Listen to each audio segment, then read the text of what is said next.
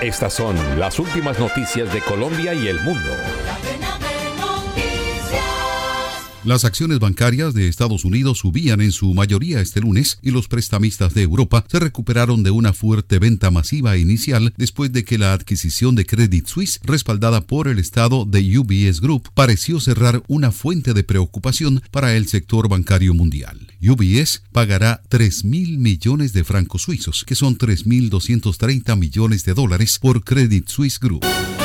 Los abogados de Donald Trump pidieron este lunes a una corte de Georgia que anule el informe de un gran jurado especial que detalla su investigación sobre los esfuerzos del expresidente de Estados Unidos por anular su derrota en las elecciones estatales de 2020. La presentación en la Corte Superior del Condado de Fulton también busca que la fiscal del distrito del condado, Fanny Willis, sea recusada del caso, argumentando que sus apariciones en los medios y sus publicaciones en las redes sociales demostraron su parcialidad contra Trump.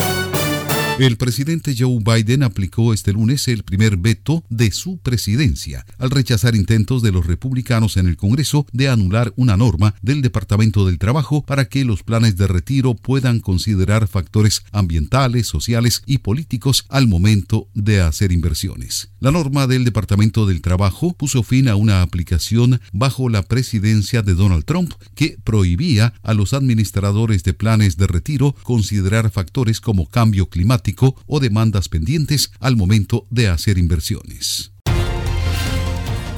Ahora las noticias de Colombia y el mundo se encuentran en un solo sitio. www.cedncol.com. Somos cadena de noticias. Actualidad, entretenimiento, los deportes, análisis y comentarios, radio en vivo y bajo demanda. Somos cadena de noticias, tu punto de encuentro con las noticias.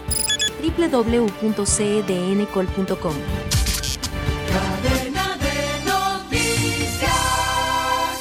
Dos estudiantes resultaron heridos en un tiroteo en una escuela secundaria de Texas este lunes y la policía detuvo a un sospechoso, informaron autoridades. El hecho ocurrió afuera de la escuela secundaria Lamar de Arlington a eso de las 6.55 de la mañana, poco antes de que llegaran los estudiantes para su primer día de clases después del receso primaveral, dijeron la policía y el distrito escolar.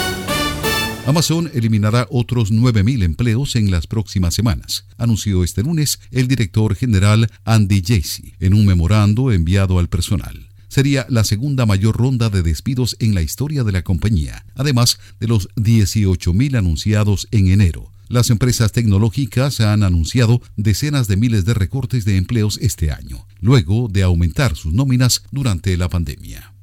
La humanidad aún tiene una oportunidad, casi la última, de prevenir los peores daños futuros del cambio climático, advirtió este lunes un panel de científicos de alto rango de Naciones Unidas.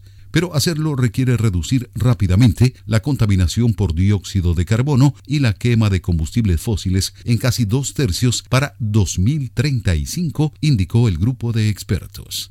Les informó Tony Cano.